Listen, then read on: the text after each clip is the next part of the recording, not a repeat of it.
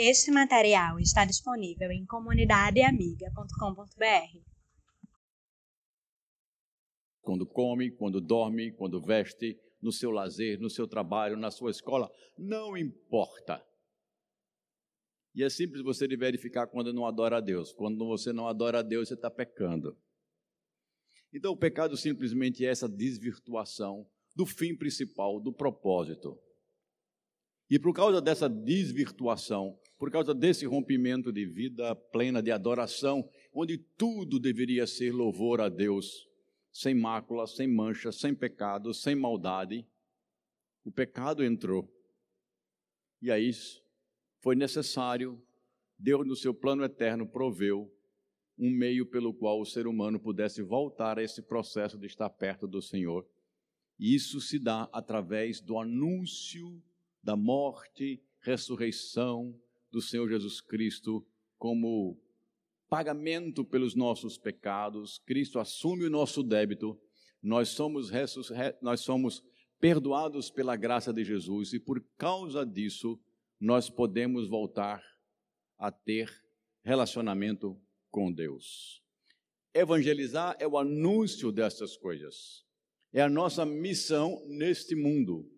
Enquanto você está aqui, você tem essa responsabilidade de, pelas suas palavras, pelas suas ações, ser aquilo que nós falamos enfaticamente, a seta que aponta para a pessoa de Jesus Cristo. Crente calado, cristão calado, que não fala de Cristo, que não mostra Cristo, que não evidencia Cristo na sua vida, está inequivocamente fora do que Deus deseja para a sua vida. E na última meditação que falamos sobre evangelização, nós falamos a, a perspectiva de Cristo no centro e nós como uma espécie de reflexos da glória de Deus. E que nós não podemos dormir ou ser como pessoas que dormem no meio daqueles que já morreram, que estão mortos, e sermos confundidos com cadáveres. Desperta, você que dorme entre os mortos.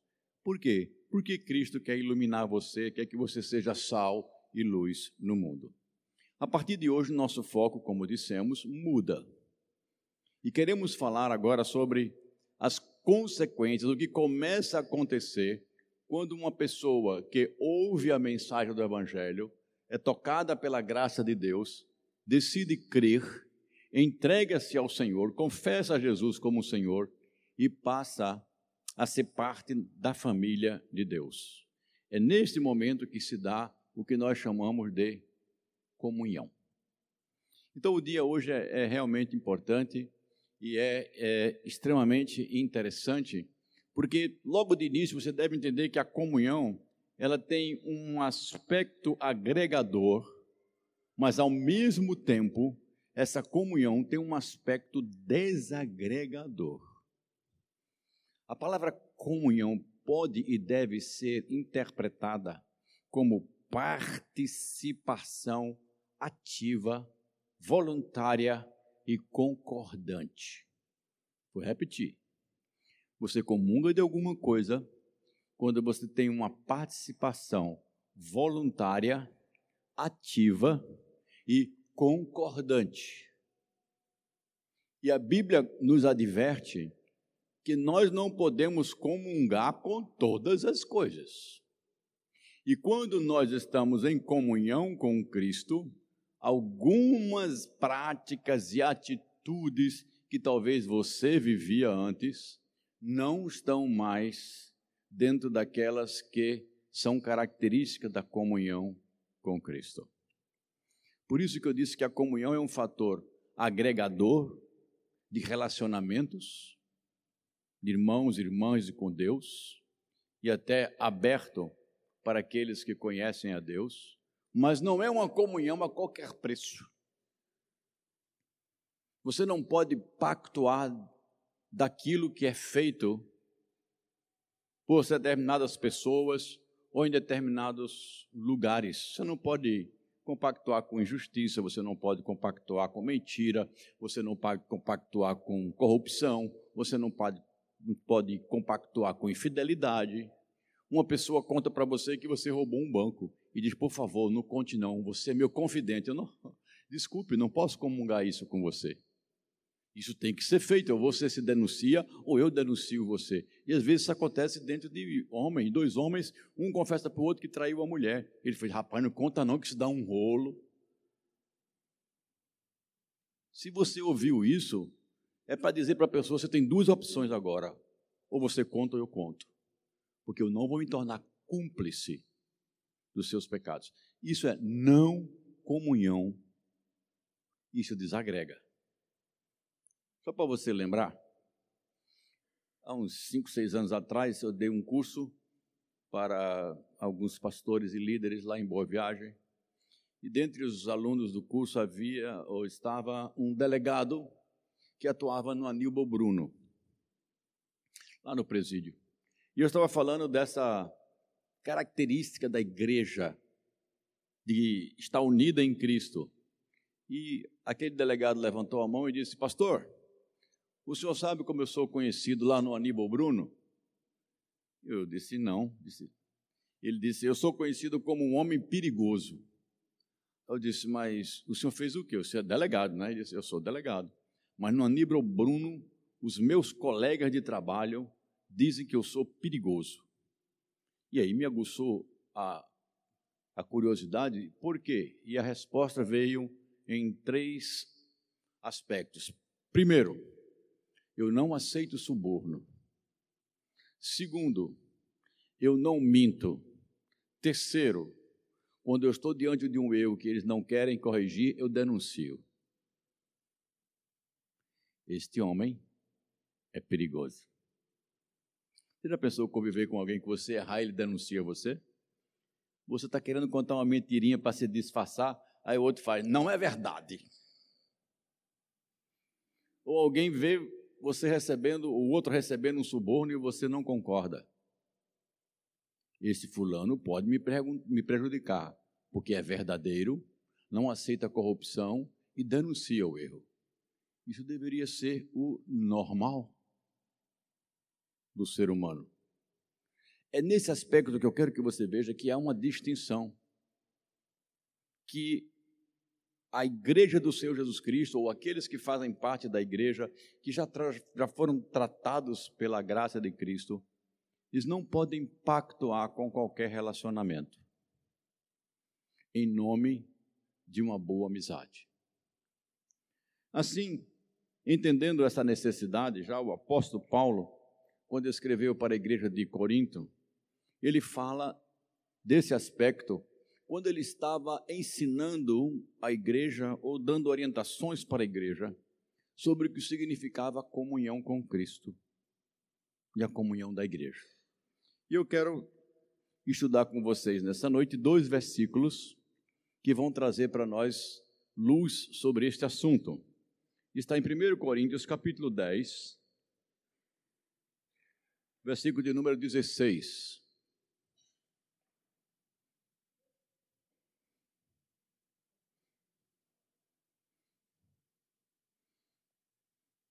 Vamos ler o versículo 16 e vamos ler também o versículo 17.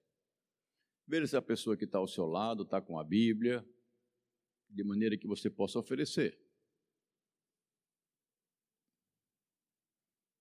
1 Coríntios, capítulo 10, primeira carta que Paulo escreveu, versículo 16, diz assim: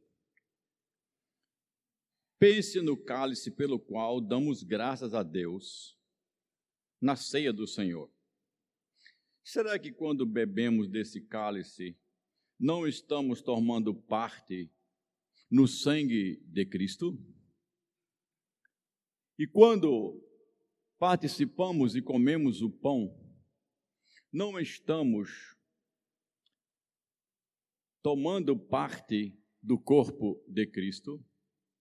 Mesmo sendo muitos, todos comemos do mesmo pão, que é um só, e por isso somos um só corpo.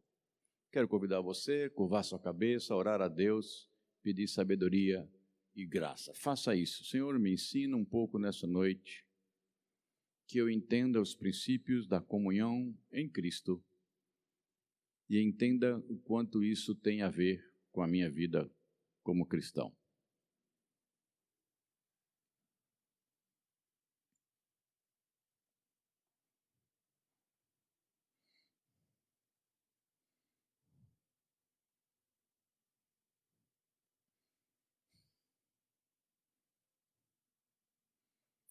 Ouve, Deus, a oração do teu povo que é feita aqui nesse lugar. E em nome de Cristo eu te peço, ouve e responde segundo a tua santa e boa vontade. Amém. O que estava acontecendo na igreja de Corinto? Irmão, se tinha uma cidade onde a depravação graçava e encontrava espaço, era Corinto.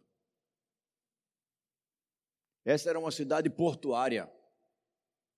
E era comum você encontrar lá aquilo que na época era chamada de prostitutas cultuais. Locais onde a adoração era feita através de relações sexuais com prostitutas em nome da adoração a determinados deuses. Era uma cidade grega de muita influência daquele pensamento da, que podia dos deuses, dos semideuses. Bebida corria solto, prostituição corria solto, homossexualidade também. Era uma cidade devassa e, portanto, uma cidade também de muita idolatria. E havia o costume de sacrificar animais para determinados ídolos. Eu sempre lembro a igreja que o reino de trevas, ele não cria nada, ele só copia. E o símbolo do Antigo Testamento em que uma vida precisa ser dada para que o pecado seja perdoado, isso também foi copiado pelo reino de trevas.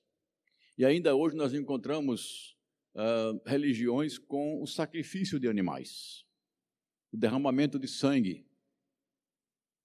Claro que em sentido e em simbolismo completamente diferente do que você encontra na Bíblia. Daqui a pouquinho eu falo mais sobre esse assunto. Mas naquela época já havia isso, Satanás fazia isso desde antigamente. Na época em que o povo de Israel começou a ser testemunho para o mundo através da, da ação de Deus no povo, chegou a ter reis que sacrificavam seus próprios filhos a um Deus chamado Moloque, que era metade homem e a boca do ombro para cima era um sapo.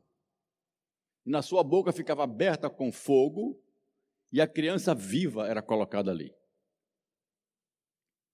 Veja que absurdos. Mas o que eu quero dizer aqui é que havia a prática na igreja de Corinto desses sacrifícios. Só que, enquanto no Antigo Testamento o sacrifício, quando era dado, era integralmente queimado, ninguém ficava com nada, principalmente quando era holocausto, sacrifício pelo pecado, ninguém podia comer nada, nem o sacerdote. Mas aqui não.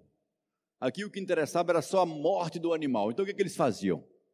Eles sacrificavam o animal no ritual e depois do ritual pegavam a carne e levavam para o açougue para vender a carne. Eu vou perder o boi, é? O importante é sacrificar a cabra, é sacrificar o boi. Depois vamos ganhar dinheiro com o boi. E aí começou-se a, a, a questionar se o crente come ou não come isso.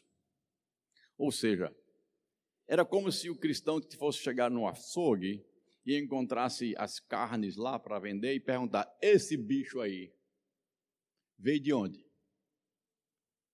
Veio de um sacrifício?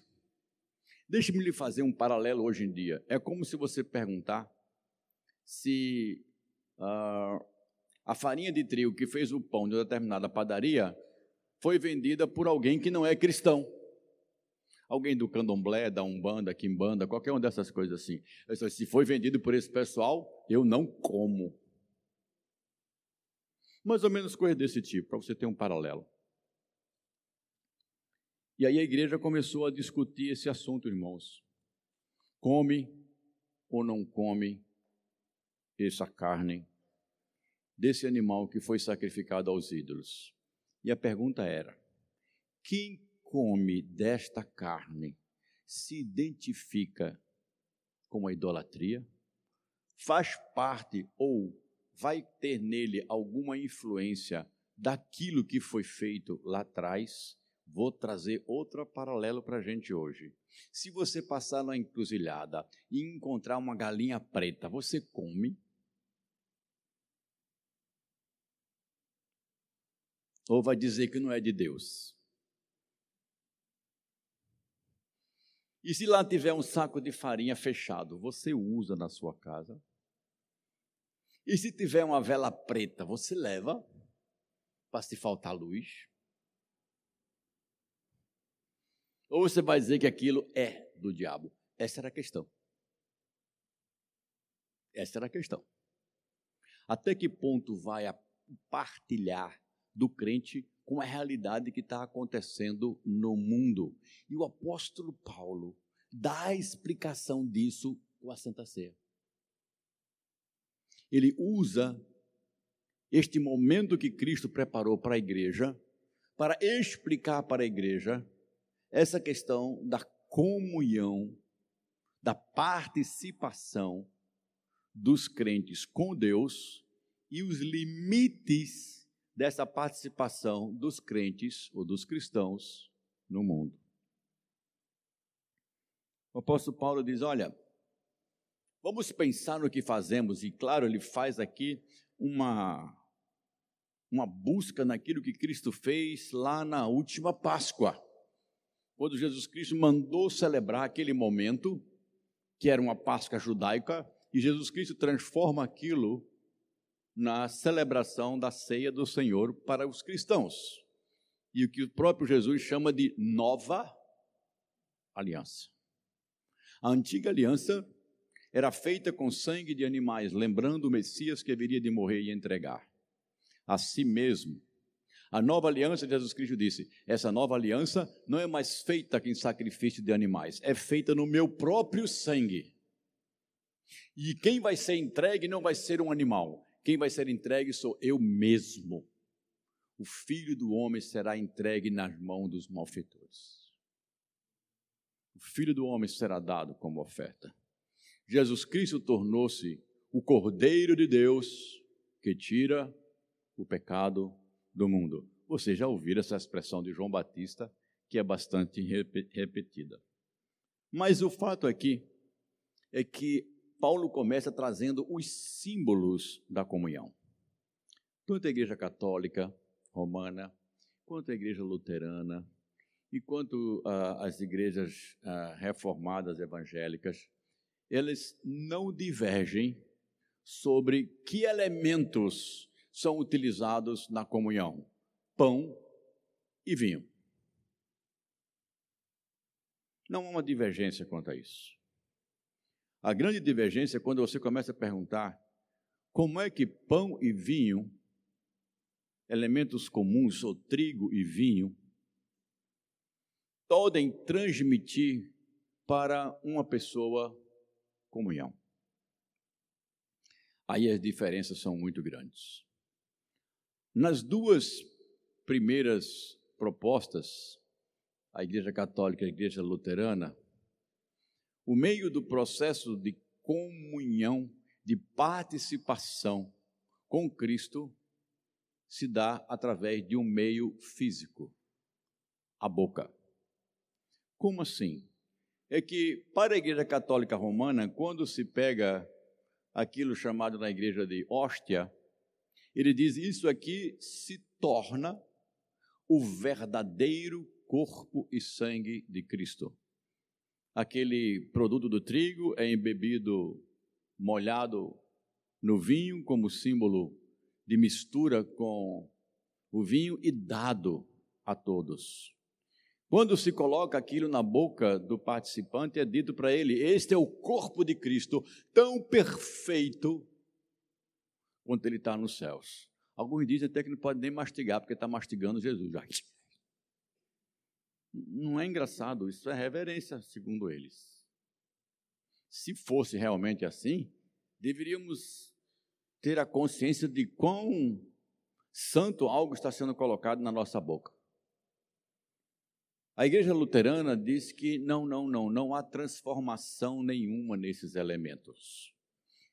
O pão feito de trigo continua assim, o vinho feito de suco de uva ou fruto da uva continua assim. Entretanto, Cristo se incorpora no pão com o seu corpo e se incorpora no vinho. Comemos carne de Cristo, fica assim meio forte ouvir isso, e bebemos o sangue de Cristo. Que é isso, pastor? Mas Jesus Cristo disse isso mesmo. Quem não beber da minha carne e não comer do meu sangue, e não, quem não comer da minha carne e não beber do meu sangue, não tem parte comigo. Os discípulos ficaram assustados com isso, relatado em João capítulo 6. Vocês vão me desprezar também? Vocês vão se afastar também? Dura essa palavra, disseram os discípulos. Mas, Senhor, para onde nós iremos, se só tu tens as palavras de vida? Ora, queridos, se nós não cremos que o pão se transforma no corpo de Cristo, se não cremos que essa comunhão é transmitida por uma incorporação física de Deus em elementos que não se transformam, mas fazem parte de nós. No que cremos? Nós cremos que a comunhão com Cristo é fruto da fé. Nós nos unimos com Cristo pela fé. Pela fé somos salvos. Pela fé os nossos pecados são perdoados. Pela fé somos feitos família de Deus. Pela fé nos tornamos herdeiros com Cristo. Pela fé, cremos que o nosso corpo será ressuscitado. E sem fé é impossível agradar a Deus. Paulo estava dizendo: olha, lembrem, pensem do pão e do vinho que vocês tomam. Lembrem disso. Então, nós cremos fortemente que é um memorial, não um simples memorial, mas um memorial do Cristo presente. Assim como Jesus Cristo presente na ceia, presente na Páscoa, pegou um pão e disse: Isso é o meu corpo, e deu, ele presente fisicamente, dava para os seus discípulos um pedaço de pão, dizendo: Este é o símbolo do meu corpo. Jesus não se cortou, pegou sangue e deu a discípulos. Nunca fez isso. O seu sangue, na verdade, foi derramado na cruz e ali ele foi derramado em nosso lugar.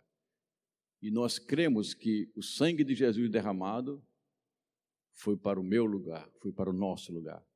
O corpo de Cristo mutilado, moído, torturado na cruz, foi partido em nosso lugar. E quando cremos nisso, nos identificamos como Jesus. A morte dele foi minha. Seu sofrimento foi por causa de mim. Sua ressurreição trará bênçãos e traz bênçãos para mim. Essa identificação nos faz unidos, participantes, ativos e cooperantes com Cristo. É dessa maneira que nós entendemos.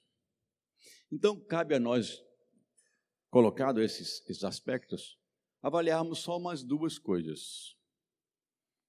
O que, que o sangue de Cristo tem a ver com a nossa comunhão? E o que é que o corpo de Cristo tem a ver com a nossa comunhão? A comunhão no sangue do Senhor Jesus Cristo. Como eu já adiantei, no Antigo Testamento, o sacerdote ele sacrificava um animal de um ano, dependendo das posses, poderia ser uh, um cabrito, poderia ser até uma, uma ave, dependendo das posses daquele que estava oferecendo sacrifício pelo pecado. E esse sacrifício pelo pecado, irmãos, era chamado de holocausto, porque ele precisava ser inteiramente consumido. ninguém ficava com partes. Na oferta de gratidão, nas outras ofertas que haviam de ação de graças, o sacerdote poderia até ficar com alguma parte da carne. Mas nos holocaustos, não. Este símbolo era nada mais, nada menos do que uma revelação divina apontando para Cristo. Você lembra da história de Abraão? Ele está levando o filho em obediência a Deus, achando que ele iria sacrificar o filho. E o costume já era de sacrificar um cordeiro. E o seu filho Isaac perguntava: Papai, o fogo está aqui, a lenha está aqui, Onde está o cordeiro? Abraão olhou para o filho e disse: Deus proverá. Deus proverá, filho. Irmãos, quando eles chegaram lá em cima, naquele lugar, e que Abraão iria fazer o sacrifício do seu filho, Deus disse: Não, não. Segurou pelo um anjo a mão de Abraão e disse: Não, eu vejo que você tem fé para confiar em mim. E ao lado daquele lugar estava um cordeiro que foi morto e queimado no altar. Essa figura do cordeiro ela aparece não só aí, mas desde a saída do povo de Israel, continuando o processo de Abraão. Estão lembrados? A décima praga, o que, que deveria acontecer? Um cordeiro de um ano era para ser morto e o sangue colocado na parte externa da casa. E quando o anjo do Senhor passasse e visse o sangue daquele cordeiro, não haveria morte naquela família.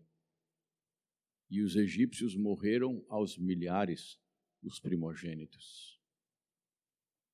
O sangue de Cristo nos livra da condenação do pecado. Era aquilo que Deus estava ensinando para o povo de Israel. E foi isso que João Batista, quando olhou para Jesus, disse na frente de todos: Eis o Cordeiro de Deus que tira o pecado do mundo. Então, esse cálice que tomamos é o cálice uh, que damos graças ou que abençoamos. Eu achei interessante porque uh, na tradução da linguagem de hoje aparece a expressão é o cálice que participamos e agradecemos. No, na revista atualizada, aparece como cálice da benção. Nós ficamos olhando, claro que eu estou agradecendo por uma coisa que, lógico, isso é benção. Mas que poder tem a igreja de abençoar alguma coisa? nós podemos ser canais de bênção, mas nós não temos o poder de abençoar. Você pode até abençoar uma pessoa em nome de Jesus, pedindo que Deus faça alguma coisa. Eu te abençoo em nome de Jesus, que o Senhor faça isso, que o Senhor faça isso. Mas eu e você não temos poder de produzir bênçãos. Comunicar, eu tenho, Deus me deu recursos, eu posso usar essas bênçãos que Deus me deu, e através desses recursos eu ajudar uma pessoa. Então dizemos que você está abençoando alguém pelas bênçãos que Deus lhe deu, mas você já recebeu essas bênçãos. E como que nós abençoamos? Isso me causou uma interrogação e a necessidade de pesquisar um pouco mais. O que, que descobrimos? Descobrimos que no livro de Mateus, capítulo 26, e no livro de Marcos, capítulo 14, nós encontramos que Jesus dá, abençoa o cálice e dá graças pelo pão. E em, Marco, em Lucas capítulo 22, Jesus é dito que dá graças pelos dois. Então ficamos pensando se nós devemos abençoar o pão e o vinho, no caso aqui o sangue que está sendo que é chamado cálice da bênção, ou se devemos dar graças por eles. Na verdade, não queremos deixar muito profundo nessa discussão. O princípio da aplicação disso nos é muito mais importante.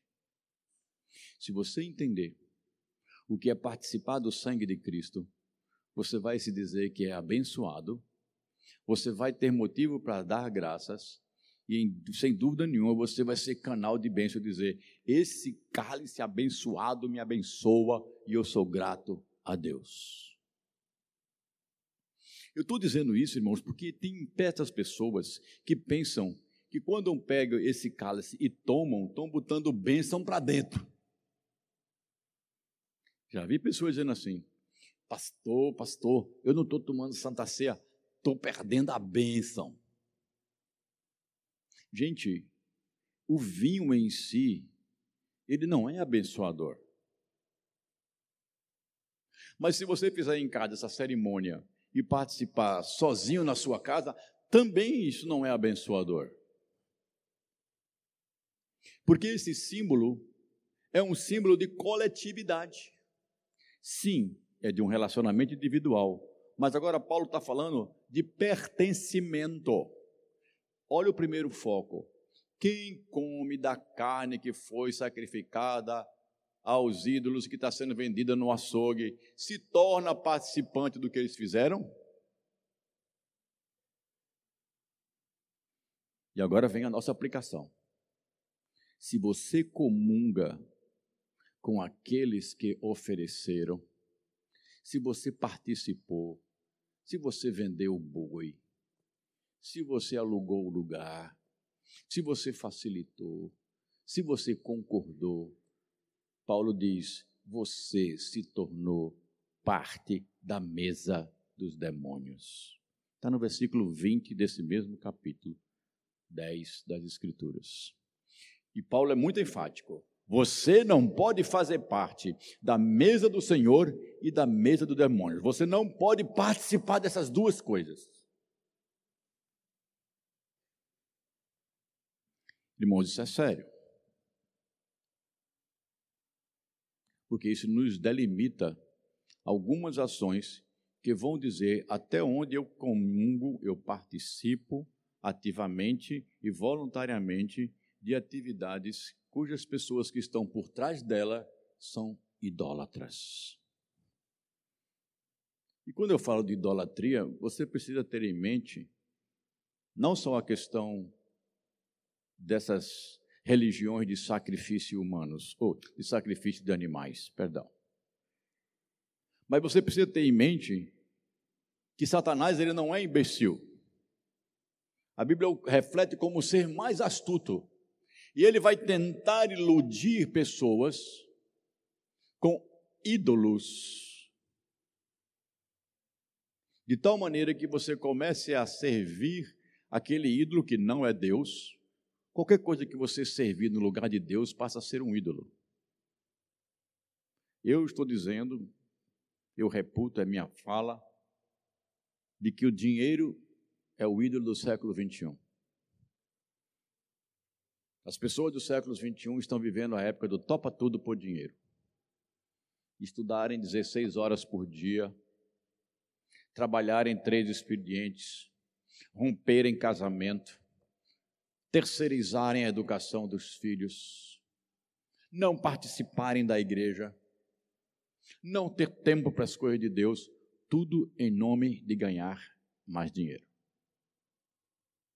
Se você faz isso, você está sendo nada mais, nada menos do que mais um concordante, ativo e voluntário numa proposta dizendo: objetivo de vida, ganhar dinheiro. Se você entrou nessa, você é idólatra. Desculpe se eu estou sendo forte. Há um outro Deus que está graçando, em particular, entre jovens e jovens casais. Trata-se de sensualidade, imoralidade e sexualidade pervertida. Em outras palavras, prazer a qualquer preço. Você não pode também trafegar por esse caminho. Se você participa ativamente, voluntariamente, quer seja ouvindo, quer você esteja ali facilitando, quer seja você dando uma, um ouvido amigo, você se tornou parte da mesa dos demônios. Cuidado. Uh, eu não estou dizendo que você não deve trabalhar com afinco. Eu não estou dizendo que não tem épocas da vida que a gente dá um esforço maior para o trabalho. Teve época em que eu saía do trabalho meia-noite. Mas eu precisava investir por um tempo. Por um tempo. Eu, como Jesus Cristo disse, se o teu jumento cair no buraco no dia de sábado, vai tirar. Mas não é todo sábado que o jumento cai no buraco, irmão. Não é todo domingo que você tem que ficar em casa lavando a roupa, lavando a casa, porque o resto do dia da semana você está fazendo as coisas para ganhar dinheiro. Não pode ser assim. E Paulo está dizendo muito claro: olha, tem limites a sua participação com o jeito de vida das pessoas que são idólatras. Isso começa com a sua identificação com Cristo por meio do seu sacrifício, sangue de Cristo. Aquilo que Cristo fez na cruz me libera do pecado, não sou mais escravo do pecado e sou feito, segundo Paulo, capítulo 6, no capítulo uh, ah, 6 de Coríntios, no capítulo 7 de Romanos, 5 de Romanos, que nós fomos feitos agora servos da justiça, que o meu corpo agora não é mais instrumento ao pecado. Eu posso agora servir a Deus. A minha identificação com Cristo é Assim como o Senhor deu a sua vida no meu lugar, agora eu também tenho liberdade e o privilégio de também dar a minha vida para Ele. Percebeu a identificação? É gratidão, compromisso abençoador. Estou bebendo do cálice, bebendo o sangue de Cristo? Não. Eu estou fazendo um pacto, uma nova aliança. Senhor Deus, o Senhor me salvou. Sou extremamente grato. Mas esse cálice é abençoador. É para mim e para os outros. Eu quero ser um pequeno Cristo, que é o significado da palavra cristão no mundo. Perceberam? Quem participa do cálice e bebe do cálice, identifica-se com a obra de Cristo salvadora nesse mundo. Recebe para si e se torna canal para os outros. Tanto é que no capítulo seguinte, lá no cap, versículo no, no capítulo 11, o apóstolo Paulo ensina a igreja: façam isso até que Cristo venha. Digam isto até que Cristo venha. Ou seja, a igreja precisa mostrar a sua comunhão com Cristo até Jesus voltar. Por isso, repetidamente, nós fazemos, uma vez a cada mês, para lembrar o que somos, nosso propósito, nosso objetivo. Por fim, para não dialogarmos demais, embora que o texto é bastante rico, ele diz que a comunhão no corpo de Cristo. Novamente aqui uma discussão teológica que gastaríamos um certo tempo, mas vou só trazer algumas pinceladas. Essa comunhão no corpo de Cristo seria comunhão com a igreja ou comunhão literalmente com o corpo do Senhor Jesus Cristo. Essa divisão ou essas posturas paralelas, elas em si não são erradas. Uma fala de que o pão é o símbolo aqui do corpo de Cristo, que é a igreja. Muitos pedaços, um só Cristo, um só corpo. Os outros dizem, e eu particularmente caminho nessa segunda opção, de que não, essa comunhão é com Cristo. Sim, sim, sim. Assim como o sangue é uma comunhão com Cristo, o pão é uma comunhão com Cristo e não com a igreja. Esse pão é o símbolo do meu corpo, eu. A ceia do Senhor é, primeiramente, um relacionamento bilateral, você e Cristo. Comunhão no sangue de Cristo, comunhão no corpo de Cristo. E qual é a nossa comunhão do corpo de Cristo? Creio, irmãos, que alguns uh, aspectos podem nos ensinar. Romanos 8. Se habita em vós o mesmo Espírito que ressuscitou Jesus Cristo dentre os mortos, esse mesmo Espírito que que ressuscitou a Cristo, ressuscitará os vossos corpos mortais. A minha comunhão com Cristo é que o corpo de Cristo se identifica comigo e eu terei um corpo semelhante ao dele. O mesmo Espírito de Deus com poder que trouxe Jesus Cristo dos mortos, trará o meu corpo e o corpo de todo aquele que crê. Chamamos isso de ressurreição dos mortos. Eu creio na ressurreição dos mortos. Amém? Todo cristão precisa crer nisso. Eu creio na ressurreição dos mortos, credo apostólico. Eu creio na vida eterna. E quando eu me identifico com Cristo, que teve aquele corpo entregue, que sofreu, e ele disse: Neste mundo vocês vão ter aflições. E o apóstolo Paulo, por diversas vezes, disse, disse que temos o privilégio de sofrer por Cristo nesta vida, mas por pouco tempo. Porque receberemos uma coroa no lugar de sofrimento. A segunda bênção, ou segundo aspecto de que nos identificamos no corpo de Cristo, é que agora o nosso corpo não, se é, não é mais escravo do pecado. Eu já pincelei um pouco sobre isso. O apóstolo Paulo e o próprio Jesus disse que vocês devem ser como eu. E ensinando no Sermão da Montanha, no versículo capítulo 5, 48 de Mateus, Jesus Cristo disse: Vocês devem ser perfeitos, como perfeito é o Pai de vocês que está nos céus. Ele colocou você com corpo dentro da família de Deus.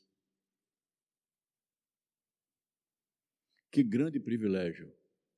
Eu costumo dizer, e você está lembrado, o crente, o cristão verdadeiro em comunhão com Deus, é o único que pode olhar para o erro e dizer assim: não vou fazer. Não vou adulterar. Não vou mentir. Vai ser difícil para mim, mas eu não vou mentir. Não vou colar na escola. Vou tirar quatro, não estudei, mas não vou colar. Não vou botar nesse relatório que trabalhei oito horas quando eu trabalhei seis. Não vou. É o único. Porque ele não é mais escravo do pecado. E por fim, a identificação de Cristo com Cristo, que nos torna parte com Ele, nos torna também filhos de Deus, e se passamos a ser filhos de Deus, passamos a ser herdeiros com Cristo. Oh, glória, podemos dizer, né? Acho que o crente não tem ideia do que é ser herdeiro de Deus. Paulo escreveu uma cristologia no, quando escreveu aos Colossenses, dizendo que todo o universo foi criado por Cristo, por meio de Cristo e para Ele. É como se Deus tivesse. Me lembrei agora, em vez de explicar, vou lhe dar um exemplo. Quando meu pai ainda trabalhava numa, numa indústria, lá em, em Belém do Pará, o dono da indústria, o sócio majoritário, chamou meu pai e disse: Lira, construa uma casa para o gerente da fábrica. Administre você mesmo. Eu quero fazer uma casa aqui nesse lugar. Eu só quero que no final você me diga foi tanto. Literalmente foi isso que aconteceu. Eu diria, irmãos, que era a faca e o queijo para qualquer um botar um instrumento ou um material menor e dizer que o custo foi maior. Mas meu pai resolveu construir do melhor que podia. E depois que a casa estava pronta, ele chamou o dono e disse: Olha, está pronto. Está aqui a casa para o gerente. O homem olhou para meu pai e disse: Esta casa a empresa está dando para você. É sua. Eu fiquei pensando: já pensou se meu pai tivesse pisado na bola? feito uma casa Rafa-Meia, de material de segunda. Olha o que eu perdi. Olha o que eu perdi. Irmãos, para você entender o que, que Jesus Cristo é estar diante de Deus, é que Deus chegou para o filho e disse: Filho, constrói o universo. Faz esse universo para minha honra. E Jesus construiu esse universo maravilhoso que nós temos. Hebreus diz que todas as coisas foram criadas por Ele e nada do que foi feito sem Ele se fez. Está logo no primeiro capítulo. E depois que o Senhor construiu, o Senhor Jesus construiu todo o universo, disse para o Pai: Pai, está aqui o universo. O Deus eterno disse: É para você, meu filho. Eu mandei construir como um presente meu para você, o universo e todos os seres humanos que estão aí dentro desse universo criado são seus. A minha identificação com o corpo de Cristo me torna herdeiro dessas coisas. Que lição maravilhosa da comunhão com Cristo. Que visão fantástica. E a gente vive chorando porque não tem uma televisão de 8K que é LED.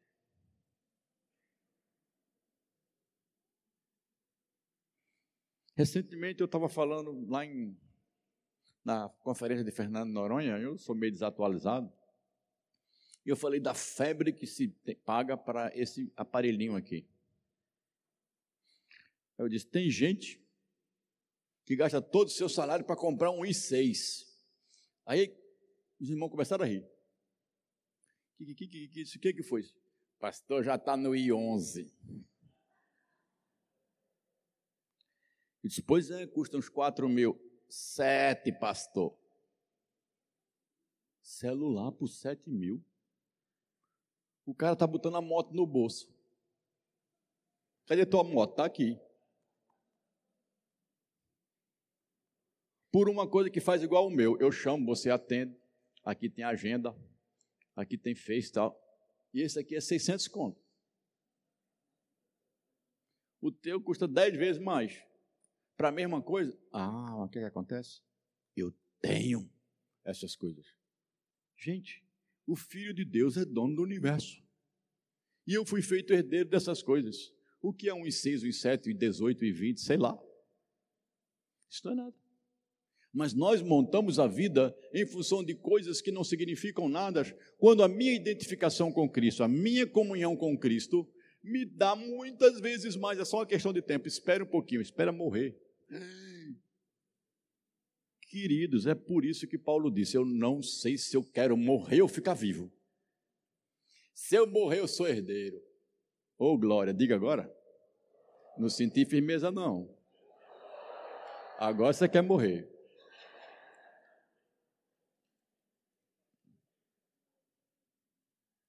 Eu sou herdeiro, creio nisso, comunhão com Cristo, identificado com o seu sangue, como dos daquilo que tudo o corpo de Cristo significa, morrer para mim é lucro. E o viver é Cristo. Entendem a comunhão agora? Perceberam a extensão disso?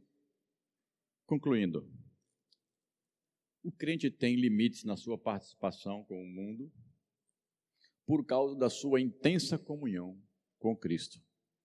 A nossa comunhão com Cristo, e olha aqui o processo de identificação. Nós nos identificamos com afinidades. E criamos conflitos e dificuldades quando não há esta afinidade. A participação da ceia é de irmãos e irmãs afins, que creem na morte, ressurreição e vida eterna que Cristo dá para todo aquele que crê.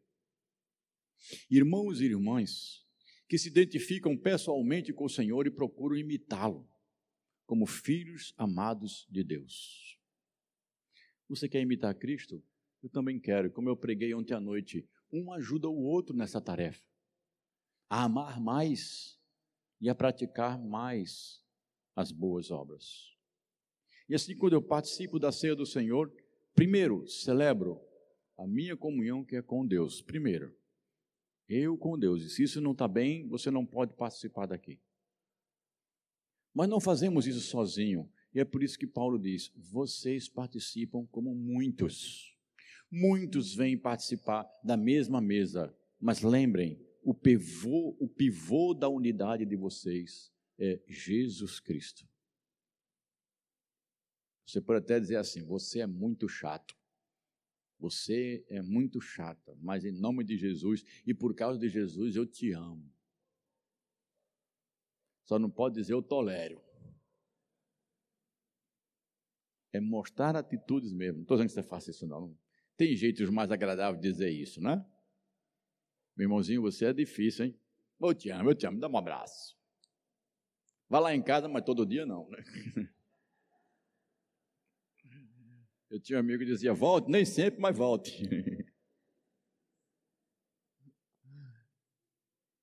A comunhão nos leva a esta unidade. E tem nada melhor do que reservarmos um dia da semana para celebrar a nossa comunhão? Se você não está no domingo à noite, no domingo pela manhã, nas celebrações da igreja, você perde. Você perde. Porque Cristo disse: Eu quero que vocês se relacionem comigo, mas essa unidade comigo vai trazer muitos, vai atrair muitos para mim. Muitos, mas fazem parte de uma unidade só. Amém?